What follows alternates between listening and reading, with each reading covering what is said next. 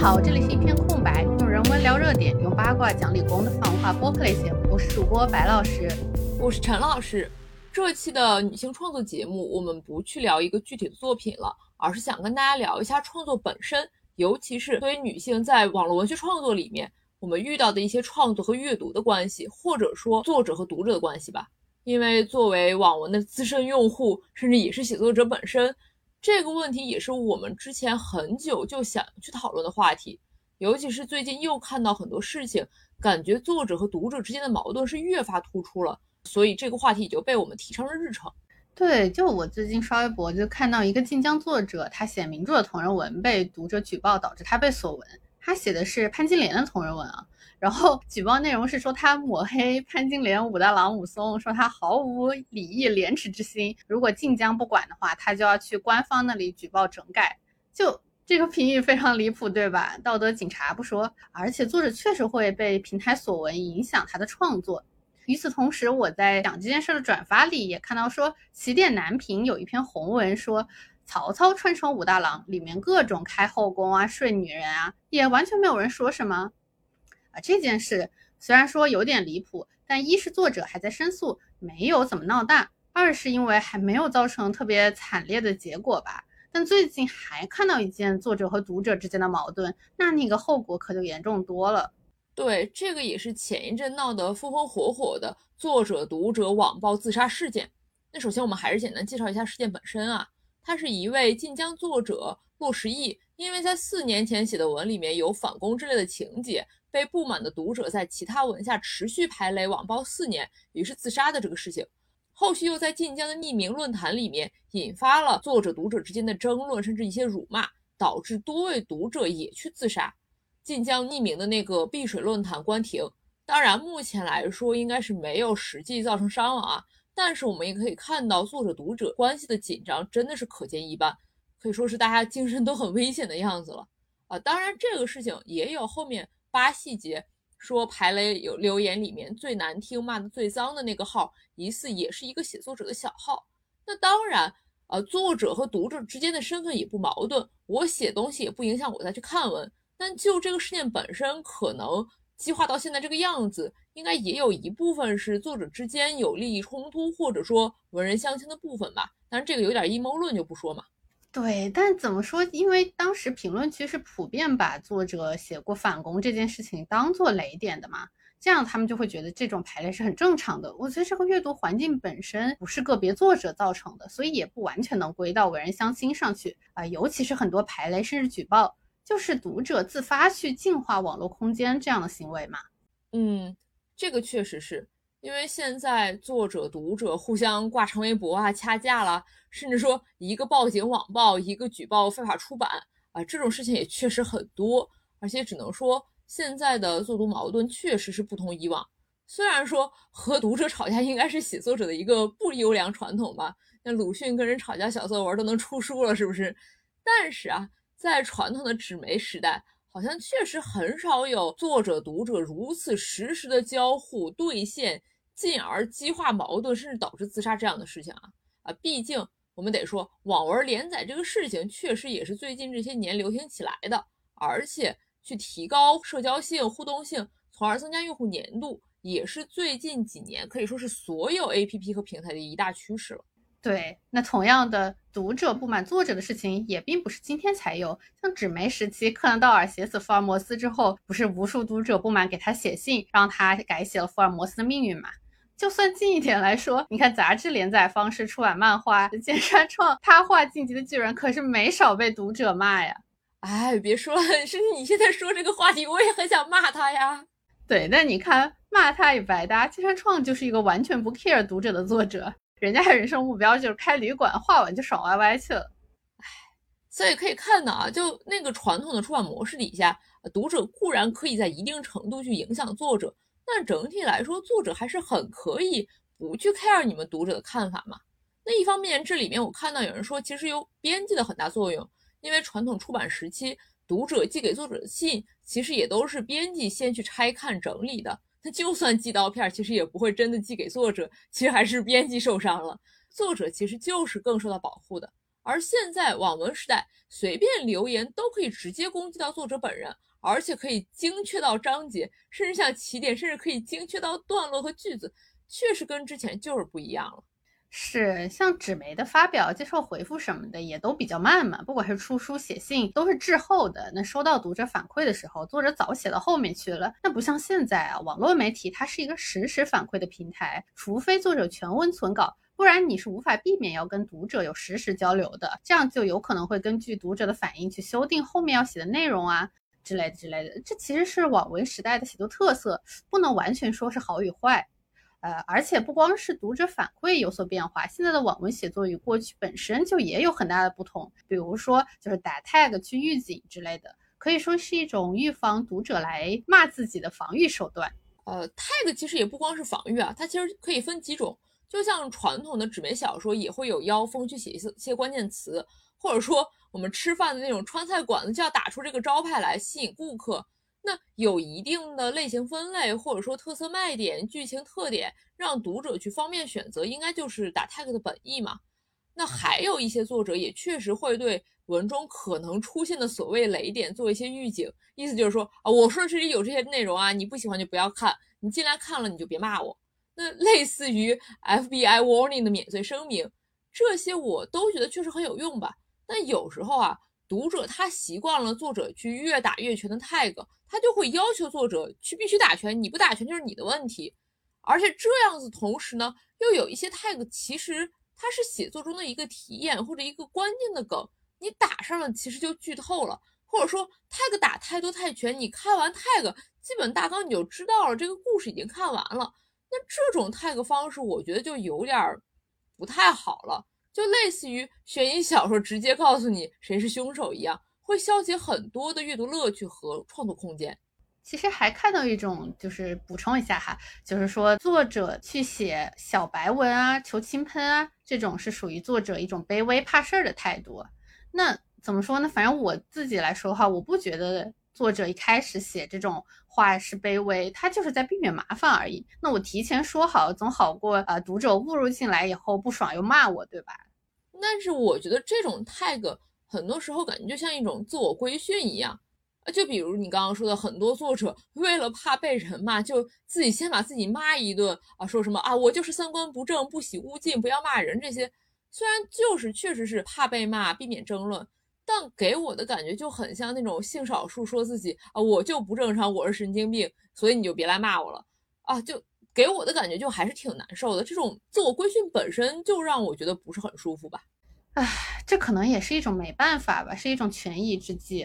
因为这就跟现实里面人与人的交往也差不多嘛，就是一个权衡的过程。你看打了 tag 能带来更多，就是和我想的一样，更多志同道合的人，就可以带来更多的同温层的留言，就是一个呃获得与失去哪个更多的过程吧。啊，当然，我也承认，就确实可能会带来一些负面的影响啊。比如说，就像你说的，它会减少一些创作自由，就压缩我们的说话空间了嘛。毕竟，因为它是一种自我严格，这样会不会最终导向作者没有办法写出更好的作品？呃，可能就跟就是大家现在去道德审判一些人所带来的那种负面影响是类似的。但是我又在想啊，那如果说我打 tag 就只是筛选受众而已啊，我不改啊，我只是去构筑一个 bubble 小 bubble。其实也不一定真的就会影响创作自由吧。那反而如果比如说我不标这些 tag，然后我就被冲进来的人骂得很惨，这样可能反而会影响我的创作也说不定。呃，那我感觉这样说的话，可能就是不同性格的人会有不同的应对方法。你看这不正反都能说嘛。总的来说。我觉得可能就是写作，或者说所有的这些创作，毕竟怎么说也是一部分要暴露自己的内心世界给外界看嘛。那这个过程肯定就是有一定风险，需要做好一定准备，不是说你写得好就能改变读者的状态的。那大家就是很不一样的不同的人嘛。是的，是的。但是不管怎么说啊，我还是觉得打 tag 应该还是一个自由的事情，我想打就打，我不打的话也不是我的错，不应该被骂嘛。哎，这个这个怎么说？就是如果是友好的交流，还是可以接受的。大家不同看法，还不是能好好说话。如果好好说话的话，可能可以减少很多矛盾吧。再就是，如果更多鼓励的声音的话，就可能也会好很多。可能还是花钱和不花钱不一样。你想，如果我写免费文，那我就是一种沟通嘛。这个时候，如果读者还要去骂作者，就很离谱。但如果是花钱的文的话，可能读者就感觉自己是消费者，那就会有一些对我买到的产品所不满的这种情绪。那怎么说呢？就传统纸媒肯定也有买了书之后觉得不满意的读者，但是等读者再去写完评论，再去寄给作者发表出来，那作者看到它已经是很久很久之后的事情了。像我们之前说的，它对作者的影响要小很多。而网文这种连载模式确实还是改变了很多东西的。就新时代网络平台，网文作者随写，读者就随评上去了，互动性是非常强的，这就是会容易让作者产生一些心理波动。甚至你在传统纸媒来说，作者我不去收信，我不去主动搜索，我就可以不看到那些评论。到网文平台它就是亮起那个红点，亮起那个信号，让你去看这些评论的。所以说，读者对作者的影响就是会比纸媒大很多啊。那这么说确实啊，那新时代这样阅读的话，其实读者也会受到影响嘛。你像长篇小说啊这种布局某篇，它未必在一两章里面就能看到结果。那如果我一个读者去看一张张的看，中间可能作者还隔很久没有更新，那这种尤其是如果是带有揭秘性质的一些文，确实就比较容易产生一些焦虑的情绪。唉，所以怎么说，连载确实是门学问啊，对读者对作者来说都挺不容易的，又要保有新鲜感，又要保有行文的节奏感，确实挺难的呢。是的，像当年金庸在报纸上连载已经很难了，那新时代网文可能要日更。那就是有更多的更难的新问题，而且啊，还有一点是传统的纸媒出版业，它你出书的人是不多的，能去写作、能去表达的已经是比较专业的作者了。而现在网文大家都可以写，根本没有门槛，很多的文学爱好者和另外一些商业作者的创作目的其实就不一样了。那读者的期望却不一定就会跟着作者的目的跟着调整，这两者之间磨合不好的话，就会带来一些不同的后果了。因为很多人啊，他们写文一大目的本来就是想要获得读者的反馈，想要跟人互相交流，就像很多作者心心念念期待着读者的评论回复。在他们来看，写作评论的互动，这个就是读者和作者的交流嘛。那获得评论、交流、沟通，就是他们写作重要目的，所以他当然会非常看重读者的评论。收到差评或者说攻击的言论，就是会非常痛苦，这也是人之常情。那另外一方面，对于商业作者来说，通过读者的评论也可以看出他们目前连载的内容啊对读者有多少吸引力，从而便于他们下文进行调节，也是增加商业收益的方法之一。所以，商业作者也会根据读者的反应去调整内容的详略，从而最大化自己的收益嘛。是，那我就给个总结，就可能说作者。太过在意读者的看法，有这样两个原因嘛？一个就是我们最开始说的创作认同的部分，第二个就是确实会有金钱收益上的影响啊。可以想象，这两种创作思路下的作者可能对待读者评论的态度就会很不一样。而同样的差评对这两种作者也会带来不同的影响。那对于商业作者来说，如果不太影响收益，有点差评就可以无视掉嘛。那只要有更多购买的读者就行。本来就确实也不可能讨好所有人嘛。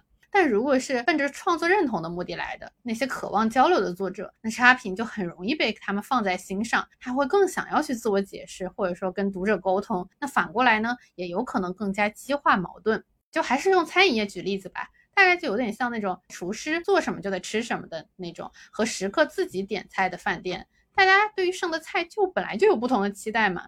那餐饮业呢是已经发展很多年，什么模式都有。那不管是普通的那种快餐啊，精致的一些餐馆呀、酒店呀，还是高端的 fine dining 啊，其实就已经有这样的区分了。那即使如此，还会有层出不穷的餐厅去产生争议啊。比如说，就是高冷的寿司之神，他的啊寿司店一样会被嘴啊说他是营销出来的，根本就没有想让人好好吃饭。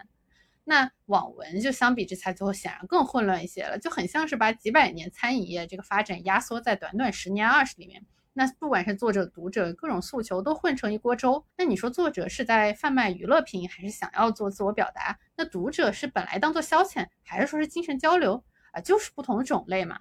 但是呢，你看现在的创作环境下，它就是很难完全分开的。这可能也是就是作者、读者之间容易产生误解、冲突的原因。但是话又说回来，就是那种商业的类型文学，其实里面也完全有可以有一些个人表达的部分。把类型文学和纯文学分开的这种分类方法，我其实也是不是很喜欢的。毕竟，就我们说文学创作也不是真的去开餐馆，但确实啊，网络时代新的写作方式就是会让各种的问题都更加及时、更加突出出来，没有了那些原本的缓冲和让读者去读完它的余地都没有，对作者和读者都是一个新的挑战。而如何处理这些问题，可能就真的是需要建立一些新时代的新共识。而目前来说，可能真的就还是一个很混沌的 丛林阶段吧。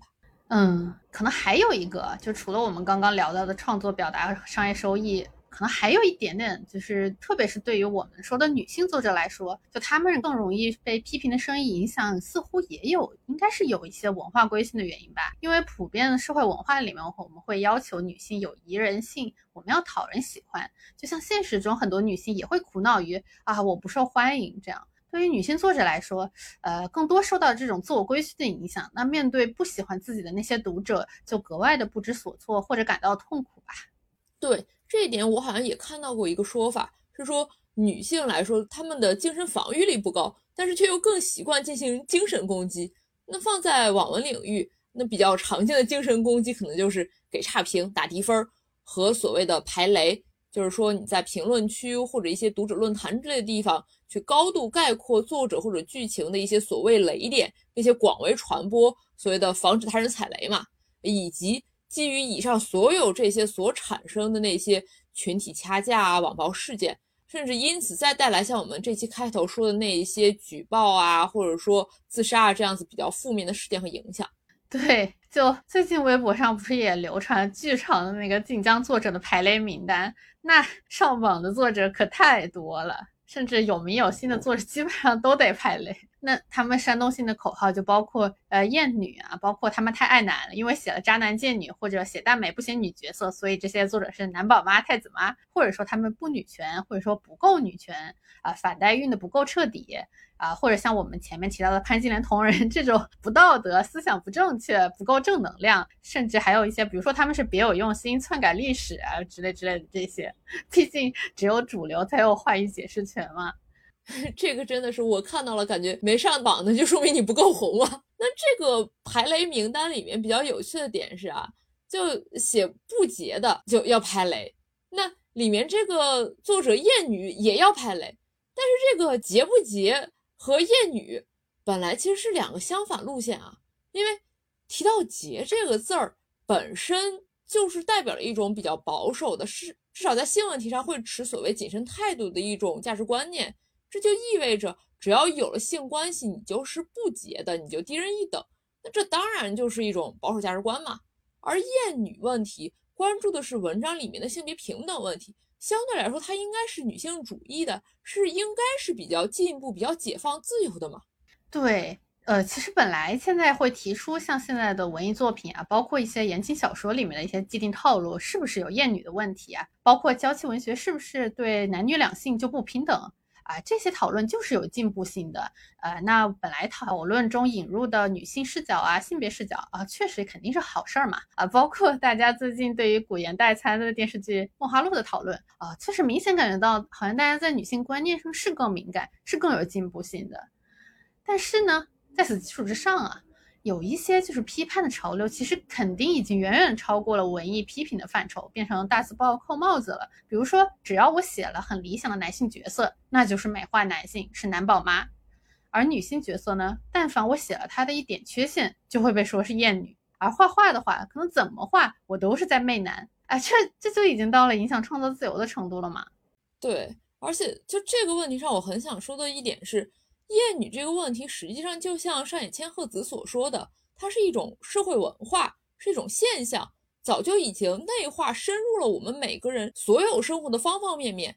无意识的厌女，它就是一个非常普遍的现象，只是你去不去察觉的问题。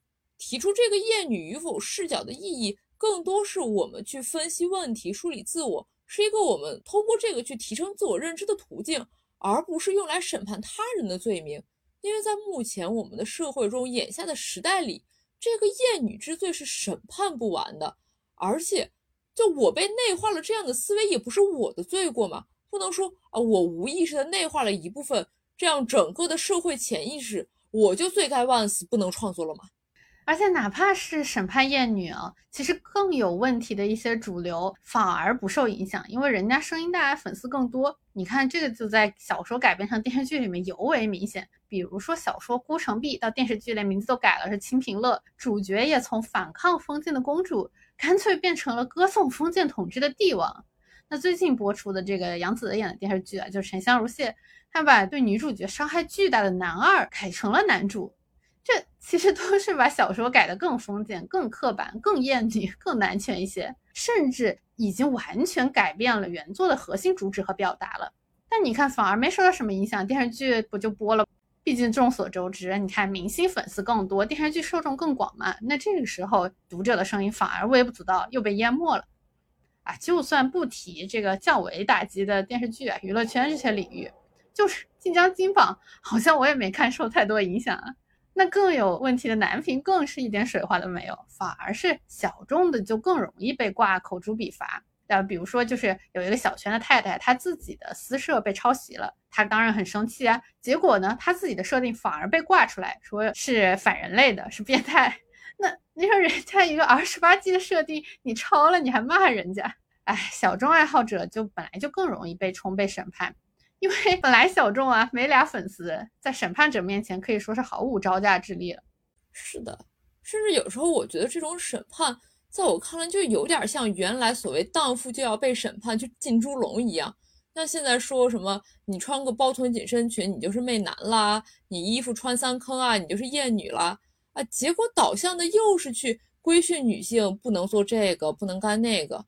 可我感觉就是现在所谓的厌女审判啊。对一些人来说，就是新时代的贞节牌坊。本来一个解放的力量，又变成一个新的锁链了。而且啊，我感觉很多女性对不管是贞不贞洁啊，还是厌不厌女啊，这种道德规范的看重，真有一点 男性对于自己那个性能力焦虑的意味了。而且我觉得，就男性他们的性焦虑和女性的这种所谓的道德焦虑。其实也都是被我们的社会文化规训出来、构建出来的东西。对，就这种道德焦虑吧，就感我明显感觉到，就是咱们女性读者就比男读者更加在意，呃，我所看的文章里面主角人够不够好。那一旦作者去写了女性角色的缺点，或者说人性的阴暗面，就很容易被人骂是丑化女性、是厌女，而且就觉得不好、不舒服啊。一方面我是理解的呀。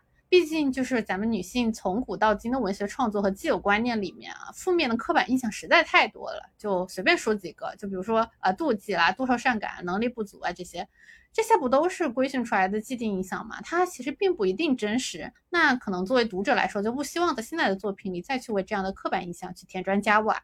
啊，这当然我完全理解，而且我觉得好像也有点道理哈。但同时呢，我也不得不说，就感觉创作本身难道不就是应该展现人性那么好的部分？我本来就应该有这样的自由，对不对？那如果我完全被限制了这种自由，那这种高标准的趋势下去，那我的道德标准就最后又不断的垒高，变成一种新的排放压在女性身上了。就比如说，呃，不这样这样，你就不是好女人了。这。就变成一种新的规训了嘛？比如说现在号召大家不雌竞，对吧？就不要写女性的相互竞争。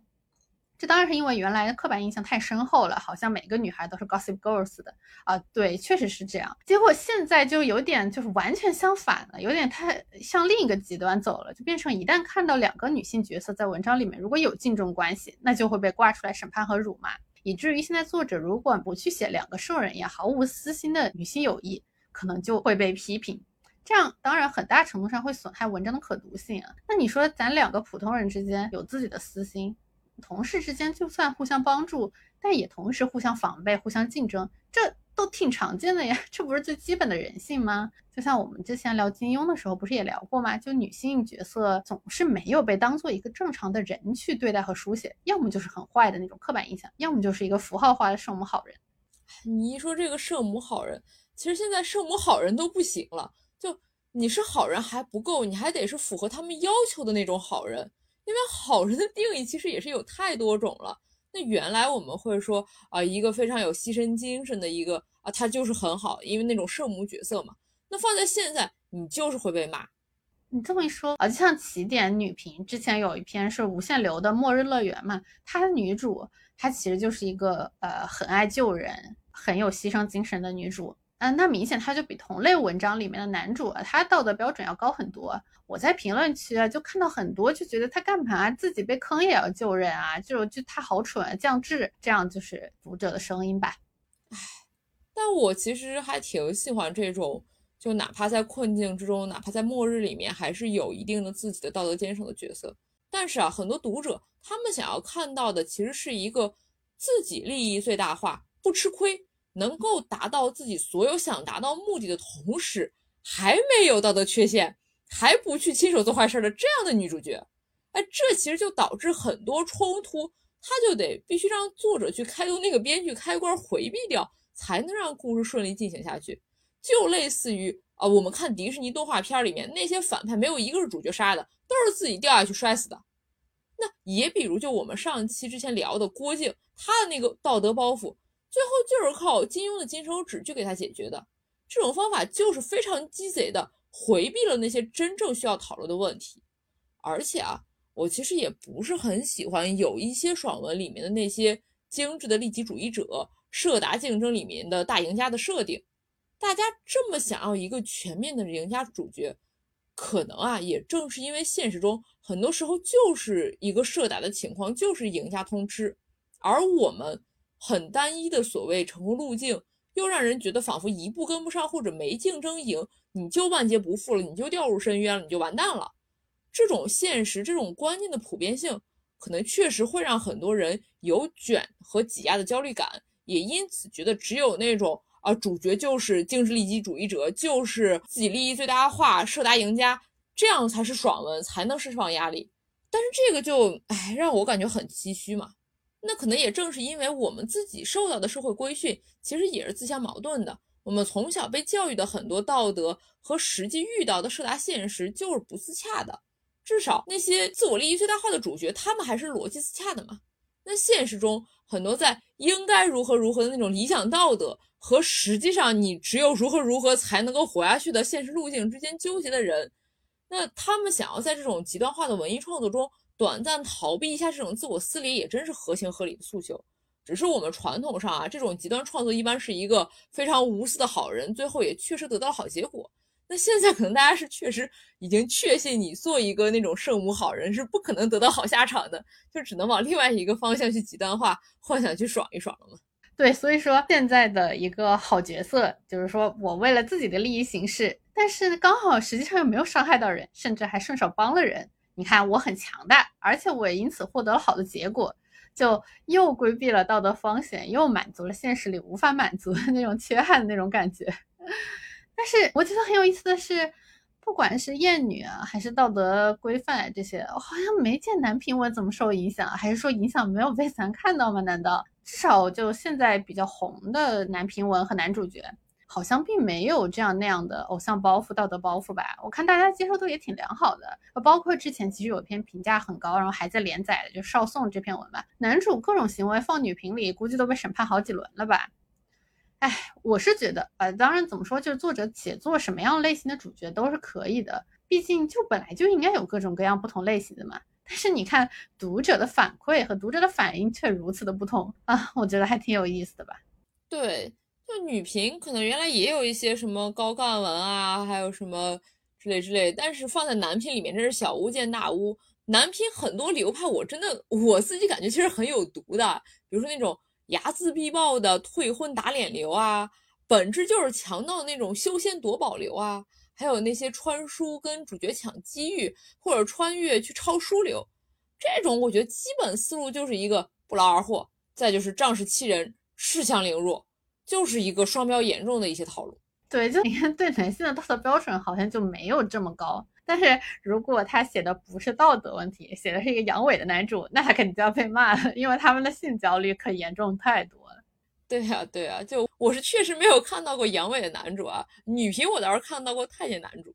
那对女性角色的道德要求也确实就像男频里面对男主角的性能力要求一样啊，必须是。呃，没有呃牛逼，只有更牛逼。因为我看到过一个主角是辅佐男性君主的女丞相，她完全可以说是一个非常有实力的事业型女主，但还是被骂了，因为她没有自己上位当皇帝，而是去辅佐一个男的，所以就被骂不够女权了。那你说的这个例子，呃，确实，如果说那女性对于权力的想象还是要在男性之下的话，呃，好像是有点遗憾。但是那篇文其实是一个快穿还是慢穿，总之是穿越了很多个世界的文儿，因为它有别的世界线，里面女主就当皇帝了嘛，还有别的世界线，女主做别的职业也做得很好，而且就哪怕是要不要当皇帝这个事儿，我觉得其实也是可以讨论的啊。女性对权力想象的扩展，也不必变成说我们就也得像所谓传统男权那样子啊，必须争当第一，只能当皇帝的那种规训吧？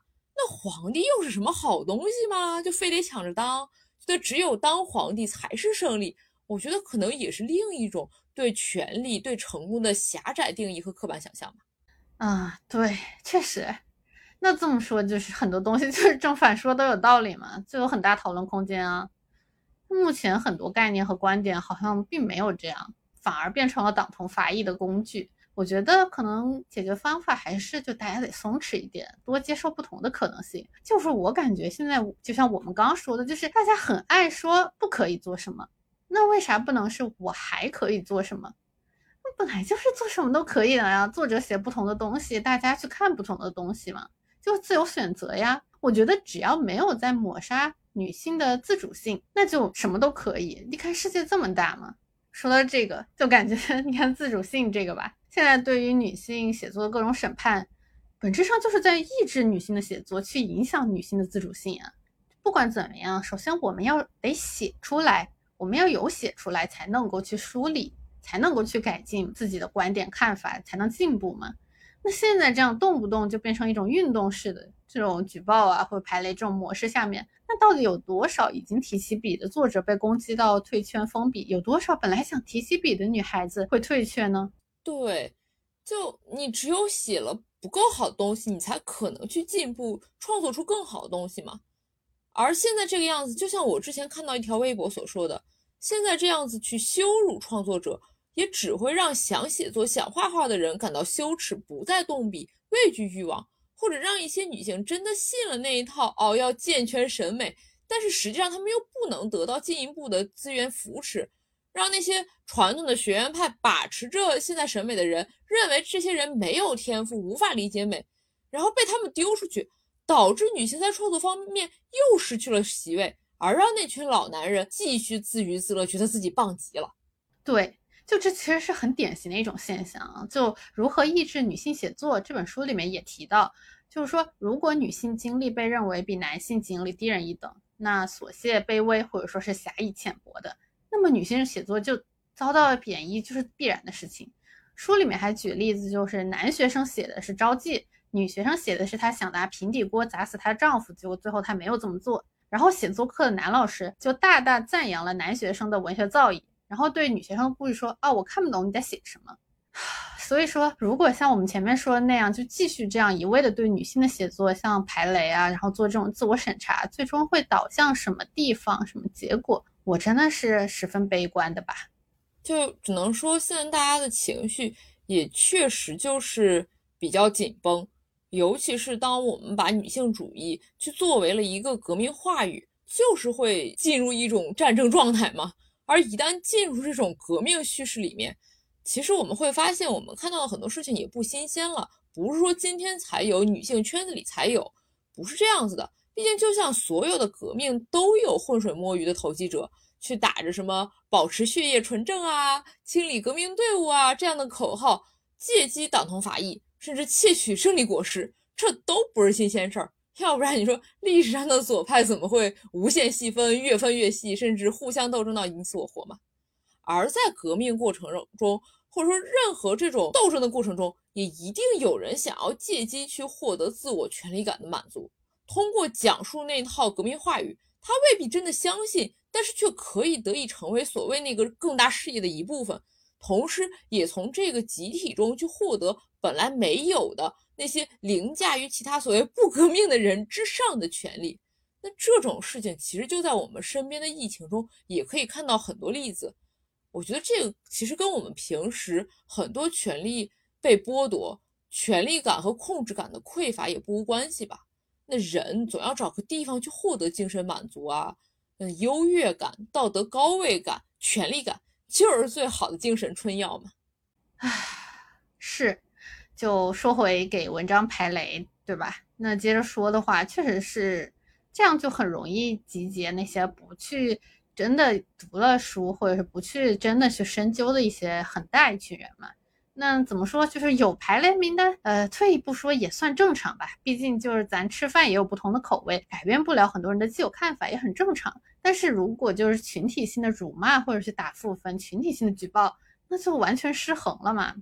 哎，其实我一开始的时候还觉得，就是说，哎，在评论留言区直接排雷，虽然有点怪，毕竟在创作者自己的眼皮底下嘛。但如果语气温和一点，就算观点很奇怪，也没啥不行的。然后我其实这个观点我和陈老师说过，然后陈老师他说，本质上就很像在餐馆门口拉住进门的人，说这家餐厅很难吃，顺便再吐口唾沫。这种行为放现实里，被餐馆老板打都是有可能的。啊，好吧，我觉得也有一定道理，让陈老师来说一下。对，我就觉得这个这个行为，其实如果我们这样子带入到现实里面，其实是不多见的。那所以为什么在网络上，在网文圈子里就非常普遍，变成一个正当事情了呢？那我觉得这个事儿可能要分两个部分来讨论。那首先是为什么会出现这种观点，就是说他为什么觉得这个家餐厅很难吃，为什么觉得这么写就是雷？就不该看的这种观点。第二个就是，如果我觉得这家餐馆难吃，我觉得你这个写的确实很雷，那我怎么表达才不会被老板打？就我怎么才能够去进行一个温和的讨论，而不是直接极端化推动，就举报啊，或者说审判所有的作者以及看书的这些人这样子。那前面一部分来说，一部作品或者说所有的创作，当然不可能说，呃，我。只有喜欢的声音，嗯，尽管我们觉得可能有一些批评的观点本身也挺神奇嘛，但是啊，会感到对一个作品觉得啊我不喜欢，我觉得不舒服，这当然是正常的。我发出不喜欢的声音，也当然是所有人的自由嘛。而且有一些观点，我觉得也确实是挺有意思的，值得被深入讨论的。就是包括对一些类型小说既有套路所反映出来的看法、观点、社会问题。这些都应该进行讨论，而且也本来就是文学批评的一部分嘛。主要是这时候你得有那些喜欢作品的人，他们是可以自由的发出对等的声音。那毕竟甲之砒霜，乙之蜜糖，本来一个自由的环境，可能就可以让大家积极的、自由的畅所欲言的讨论，这就是一个很良性的，可以形成很多有价值讨论的环境嘛。这样子的话，就是有呃说不好的，也有那些夸赞的声音，本来就是一个正常的作者与读者、读者与读者之间的交流嘛。就像我们之前讲金庸，其实也是在挑刺儿，也是在批评嘛。文学批评本来就有挑刺儿的成分。哎，这个我们还是讲了不少金庸写的好的地方吧。就算有些观念在现代语境下值得商榷，我们去讨论的是这一部分嘛。那我们也没说这就代表金庸的武侠世界不精彩，对不对？你看现在这么多人还一起在讨论金庸作品，本来就已经证明了它的价值啊。对，就我们批评金庸的一些观点的时候，我们不是去。想要否定金庸作为一个创作者，他本身的存在，他的作品的存在嘛？我们肯定不是说哦，金庸它里面确实有一些哎比较封建、比较保守的点，那所以我们就不要看金庸了，金庸就要被封杀，那肯定不能这样说嘛。我们还是说觉得作者观念可能跟我想的不一样，或者说我觉得这个观念可能有值得批评的地方，这很正常。但是把这些不一样，把这些我觉得不好的东西。就等于全盘否定作者，全盘否定作品，然后进一步变成要封杀他，让所有人都不能看到他，这种话会就太恐怖了吗？那再往后说后一部分的观点，那我如果是真的，就像我们说，我不喜欢这个点，我不喜欢这本书，我要怎么去表达？什么表达方式是更合适的呢？哎，那怎么说呢？现在好好说话的空间就越来越小了嘛。就如果只是偷偷打个负分啊，然后默默的排个雷啊，其实最开始可能还好，哦，最后就很容易发展到还是女性之间互相攻击，就变成男的打我，我打我继续打女的，变成我们自己就是同一群体之间互相审判了。那一个作者就算扛得过精神攻击啊，也有可能最后因为举报，他被封的越来越多，他压根没法继续写了。啊，南平那边离谱文章那么多，不去举报，人家不受影响。而且因为这种就是审判他们的，其实要明显比审判女性的要少很多嘛，那他们就会被拉踩。你看人家男作者写的就比女作者有趣多了，那这是因为他们更加拥有创作自由啊。唉，所以说这种极端化带来的影响是显而易见的。而且就是排雷这个行为怎么说？就我还有点想说的，就是其实是有可能会出错的呀。那我和你看的我一篇文章，甚至都有可能有不同的理解呢。那一千个人还有一千个哈姆雷特呢。那作者本来如果不是这意思，或者说为了写这段情节本来是需要更大篇幅的，结果你这一两句话高度浓缩概括，情节梗概，可能会带来完全不一样的内容理解，会误解作者本身的表达嘛。然后另一种就是。反转啊，或者是之类的一些情节上的雷，所谓的雷点，它可能本来就是题眼，是作者要去讨论的东西，他可能想要表达点啥。毕竟就是怎么说，一个作者写一个东西，我去写一个情节，并不一定代表我就支持这种行为嘛，反而很有可能是我要去讨论它，我要去批判它。那这种时候，如果就是对这个情节进行排雷，其实有一点伤害作者的表达吧。是的。就像有一句话说的好嘛，没有雷的梗，只有雷的作者。其实这个东西能不能写好，它完全看作者是怎么去写的。所以你单纯说这里有一个雷点，其实真的就过于片面、笼统的去伤害作者了。不过啊，话说回来，那读者本来也 确实可以对一本书有不同的理解嘛。那写评论这件事儿，其实我觉得就是一个很好的表达观点的方式，因为它就是读者的创作嘛。就像作者写故事，肯定有他自己想讲给别人听的点，有自己想表达、想被看到的东西。这种人想要自我表达、产生影响的欲望，就是一个普遍的。那作者通过创作来满足，读者就可以通过评论来满足嘛？那作者的创作自由和读者的评论自由，在这个层面上应该是对等的。读者去评论、讨论，甚至争论，作者再去用创作和作品予以回应，甚至回击，哪怕看起来可能是吵架嘛。但是这种互动，其实我觉得还是良性的，只要大家都不被禁言啊，那吵架本身可能也可以变成一种作品嘛。确实，那怎么说？就是那读者如果就是过于的想要对作者施加影响力，想要作者完全就是按照自己心意走的话，本来是不可能的嘛。就像作者不可能控制读者看了作品之后的看法，那读者显然也不可能控制作者的写作嘛，或者说不应该吧。因为现在其实读者是可以去控制作者的哟，比如说，如果我群体性的去打负分，然后群体性去举报，有这样的手段让作者按照强迫作者按照自己的心意去写，不写我就让你消失。所以说，如果就是这种太严格的这种排雷啊，或者说太严格对 tag 的审查，呃，其实是有可能会伤害到好作品的吧。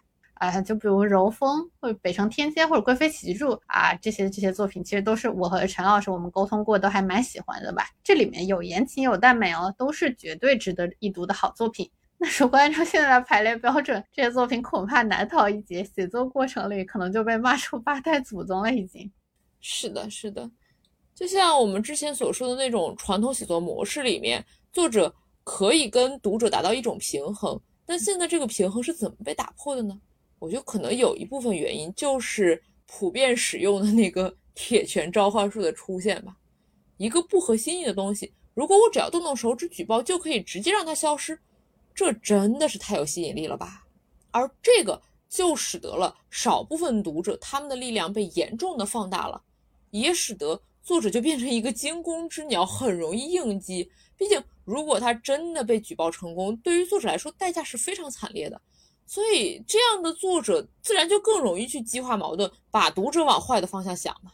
唉，所以就，咱之前也说过嘛，就如果没有现在这种举报大流行的话，其实我们还想聊聊，就是作者能不能提高防御啊，就改变一定的创作模式，比如说就多存点稿什么的嘛，就包括比如说号召喜欢的读者去多发声啊，安慰一下作者，这样就是良性讨论嘛，这种有效果的行为，顶多最后就是作者读者吵吵架啥的嘛。结果你看，现在这个主要是由铁拳来降维打击，那就变成一个负循环了。大家都知道有更高层面的力量，那就会互相举报讨厌的内容啊。那良性的讨论空间可能自然就不再存在，或者说就是存在空间已经越来越小了。可能还有个绕不开的问题哦，就是钱的问题。其实我们一开始也聊了，那作者写文一方面是要输出，但另一方面肯定有商业作者觉得这就是一项工作，我要通过写文的劳动给自己带来回报嘛，这当然是理所应当的。但很悲伤的事情是，其实现在的网文小说啊，就只写小说的话，那至少是女频小说。据我的了解，能够靠纯码字赚到钱的，其实真的很少啊。大部分时候都是付出和回报不成正比啊。这也不完全是女频网文吧，可能也是所有简中内容创作的困境。就像我们做内容播客，显然也赚不到钱，对吧？哎，别说赚不到钱了，就当做爱好了。但是啊。就网文小说来说，本来其实可能还是有一些作者就不用特别红，不用特别商业，还是可以有一定收入的。那就是本来有的那些同人志啊、出本啊什么的，当然现在也都非法出版，十年起步了，也就不能再提了嘛。哎，是，所以现在就是要出书出本，基本上已经是不太可能的了。剩下不被抓的商业途径，可能就是卖版权。影视化，这算是呃来一笔快钱的一个主流方法。这个其实是娱乐圈对于一次元世界的降维打击了。那你说这些影视受众群体，然后资本的体量，那本身和咱们这卖字的可是很不一样的呀。啊，这个时候头部的好的商业作者为了影视改编，他就会去写定制的内容，自己去参与剧本创作啊，比如说墨宝非宝啊、顾漫啊这些。那像之前就是杨洋、迪丽热巴他们演那个就王者荣耀那个电视剧嘛。他小说就完全是顾漫为了电视剧拍摄量身定制的小说。那商业作者要生存，就显然也只能像这样跟着主流，向主流看齐，我才有可能去出书、去影视改编。那如果不是这样的头部作者，那那些并不怎么商业、并不怎么主流的作者，如果想写一些有点离经叛道、不符合主流价值观的东西，那如果他写在主流平台上，就太容易被举报了。那这种时候怎么办？那大概就只有转向小众平台。问题是小众平台也不是净土啊，比如之前闹得很厉害的 WLand，大家是众筹付费这个小平台的，但是呢，这个平台本身自己却有严格的审核机制以及自我严格的机制。那再就只有更更更小众的，连搜都不可能被搜到的平台，比如说 日常崩服务器的随缘机啊之类的这些，或者还有就是不翻就根本看不到的一些不存在的网站之类的吧。感觉这个本质上其实也蛮像我们 简中互联网的一个缩影啊。就不只是写小说，所有的创作或者说产出者，其实都是逐渐往后退，回到一个小圈里面。就像我们说那个创作者来说，爱发电就是得 按作者 follow，你很难搜文。那要么就去废文，废文的话你是邀请码制度，那个邀请码甚至还是连坐的。但是其他的很多爱好者群体也慢慢回到一个秋秋群状态了。曾经那些主流的论坛或者平台也都一个个消失了。这没毛病啊，那我们都扁平化嘛，我们就在小小的八报里面自己偷偷生活。唉，确实是，但是你在这种小八报里生活，你小圈氛围再好，你其实也没有办法改变大环境，没有办法阻止大环境的变差，因为能进入到你那个小圈子里的人已经是被筛选过的了，大家本来就是那些观点相近、喜好相同的人，这就有点像美国的兰州再进步。你也影响不了那些保守的红州，影响不了最高法院的大法官。你发出的声音可能根本就传不到红州去，甚至说你传到了也白搭，因为互相之间就是越来越分裂，想法就是越来越远的，你步调完全差远了。你这样两个群体之间根本就谈不上什么互相理解了。朝对面的喊话已经不是一种沟通，而是被人听到就觉得。哇，他们居然这么想，太变态了！那如果放到简中世界，估计还得再加一句：太变态了，我要举报啊！哎，这么一说真的是太惨了。哎，这么看啊，就变，就算是我们所谓想要沟通，搞不好反而也是，只是更加促进了分裂也说不定啊。那。那这是时代难题嘛？这不是我们小小播客能解决的事情。那反正我还是觉得自我保护的信息茧房就很香啊。我们暂时退守，重新小圈化，就是留得青山在啊，这也好嘛。但我觉得现在已经不是说你想退想退就能退的事情了。哎，你说一百人的群，这可是小圈了吧？你再 小就真的没圈了，你就是一 v 一了吧？但是就是这种小群，之前不也有例子是说？一个太太在群里开了个车，就被小群里的人举报去喝茶了。得亏因为他是纯免费啊，没盈利，只是同好交流，导致他没有进去。但是啊，就被他妈知道，导致他就整个社死，而且心理阴影，再也不敢搞这种创作了。这还得亏他没有盈利啊！这要有别有用心的人在群里就给他打个赏，让他盈利了，那他搞不好就真完蛋了。唉，那那为啥你说这小白菜群这种几千人的 N 号房反而没人管，也没人举报？唉，因为人家团结嘛，人家就是犯罪分子的共同体，不举报嘛，人家是聚餐吃女人。咱们这不是没得再吃了，只能自己吃自己。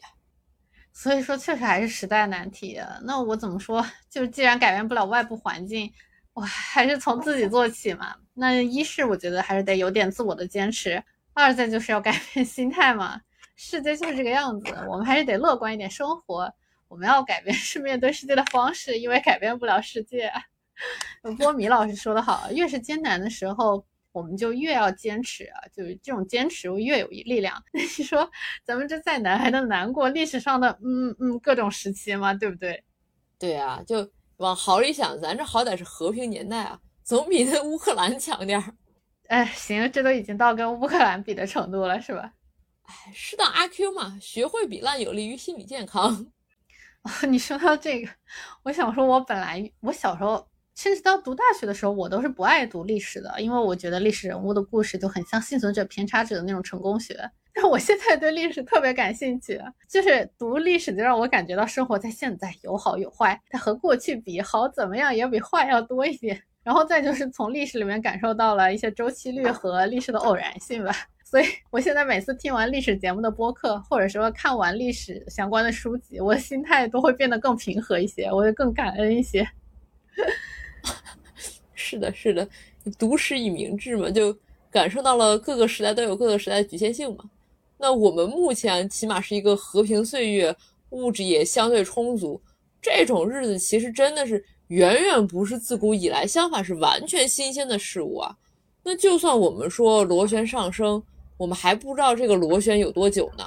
而且就算我们相信啊，我们肯定可以收敛到一个乐观的未来。但这个收敛过程中，哎，这些震荡肯定也是不可避免的。那我们也是要有所认知嘛。那同样啊，就这个信息革命以来，我们人类社会的一些认知上的发展转变，其实是远远没有技术浪潮的发展快的。所以，我们现在的很多共识啊，所谓的公序良俗啊，其实是没有相应的新变化的。这样说很简单，我们现在大家就觉得，你如果现实里往别人人家家门口扔垃圾，肯定是比你往空地上扔垃圾要要更不道德一点，更好更不好一点，对不对？起码不是那么礼貌嘛。但是啊，你就在一个信息空间里面，怎么确定哪里是人家家门口，哪里是一个空地？这个公司域的划分，其实现在甚至都没有一个普遍共识，就别谈怎么扔垃圾这个事儿了。再退一步说，我们现在的共识又是怎么建立起来的呢？那肯定也是之前，对不对？千百万年里面往别人窝里扔垃圾的猴子被揍的太多，才有了我们现在知道哦，不往人家家扔垃圾的人。那确实得有足够多的伤害累积之后，才可能去建立一个新的共识吧。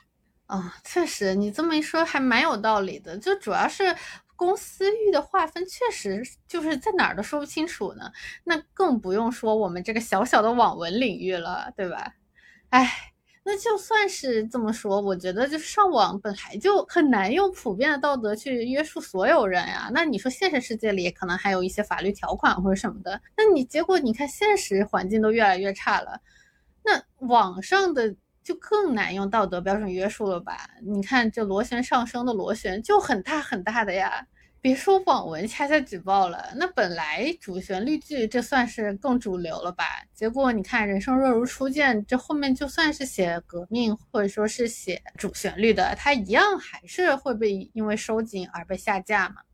是的，而且也不光是咱啊，你就放眼全球，其实更普遍的大环境其实也都是越来越差嘛。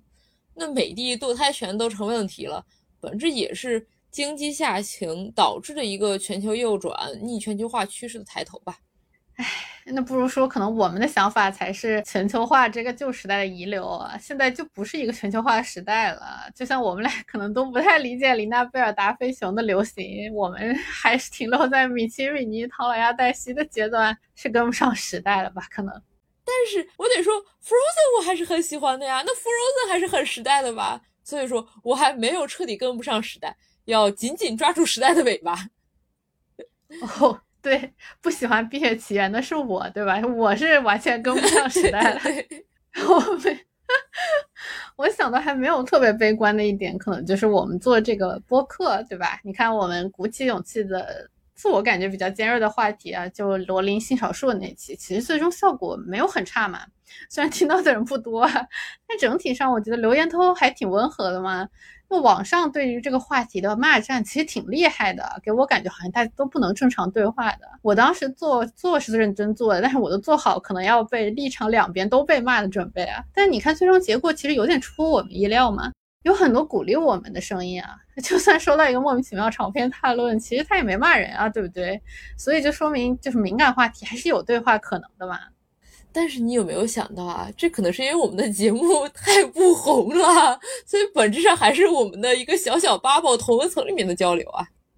那也没问题，那我就愿意待在我自己的快乐老家里，怎么了？我就待在我的茧房里，建立这个牢固的信息茧房，保护起来。一花一世界，一叶一菩提嘛。那咱的信息茧房就不能是一个小宇宙吗？唉，也是，那就别管什么追星啊，或者其他热圈，越扩越大。这反正也不影响咱们在小圈参禅自娱自乐吧。哎，怎么说也不是完全不影响吧。我每次上网都会感觉我自己给自己信息茧房的砖墙又垒高一层。呃，这也是为了维系你的心理健康嘛，没有办法，毕竟要去探索世界，你得先留住咱们的青山嘛。如果说我们体感到的我们的舒适圈能够真的去变得越来越大的话，可能就是所谓时代变好的象征了吧。所以说现在也是另一些人的好时代嘛。你看美国保守派，他可觉得自己扬眉吐气了，人憋气觉得自己憋气十几年了，可算熬出头了。哎，互联网带来的是没有屏障的发言渠道嘛，所以分裂和极端化就是现在的时代主流啊。我们和人家的区别可能就是咱们的保守派声音远远大于左边的声音，所以有时候每天上网实在忍不住要悲观一下。哎，这就还是前面说的那个话嘛，你得有足够多的伤害累积之后，才可能建立一个新的共识。那我们可能确实跳过了一些没经历的革命啊，或者说思想浪潮啊，而这些东西其实是不能逃课的。那我们之前逃了课，现在就得集中在我们现在这个时代补啊，也是没有办法的事情。唉，所以怎么样才能有更好的大家都不去受伤害的办法呢？未来会去向何方？说实话，现在真是不知道啊。我感觉就是悲观派和乐观派好像都能说出道理来。我觉得作为一个个体吧，就哪怕我们说回最后说回。这个你去创作吧，就是只能说就是在这个创作里面做到不自我阉割，然后同时呢也不去对其他人说伤害的话。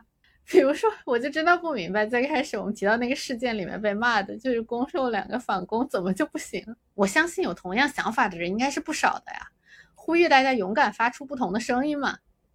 对，也呼吁写反攻的作者也别放弃，可以说从我做起吧，坚持创作，坚持评论。呃，毕竟啊，据说现在全球变暖，北极融化还有三十年，呃，无论如何，可能人类的时间都不多了。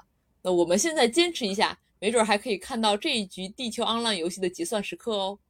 行，那这期我们就是从作者、读者的角度聊了一下现在的一些现象吧，然后 发表了一下自己的观感。当然，主要我们还是在关心女性写作嘛，就是从女性创作的角度聊的。这个话题当然是远远没有说完的，毕竟就在现有的这个环境下，那创作者又应该如何自处？创作本身又会受到什么影响呢？我们接下来还会继续做节目来聊一聊女性的创作态。那这期就先这样，大家再见，大家再见。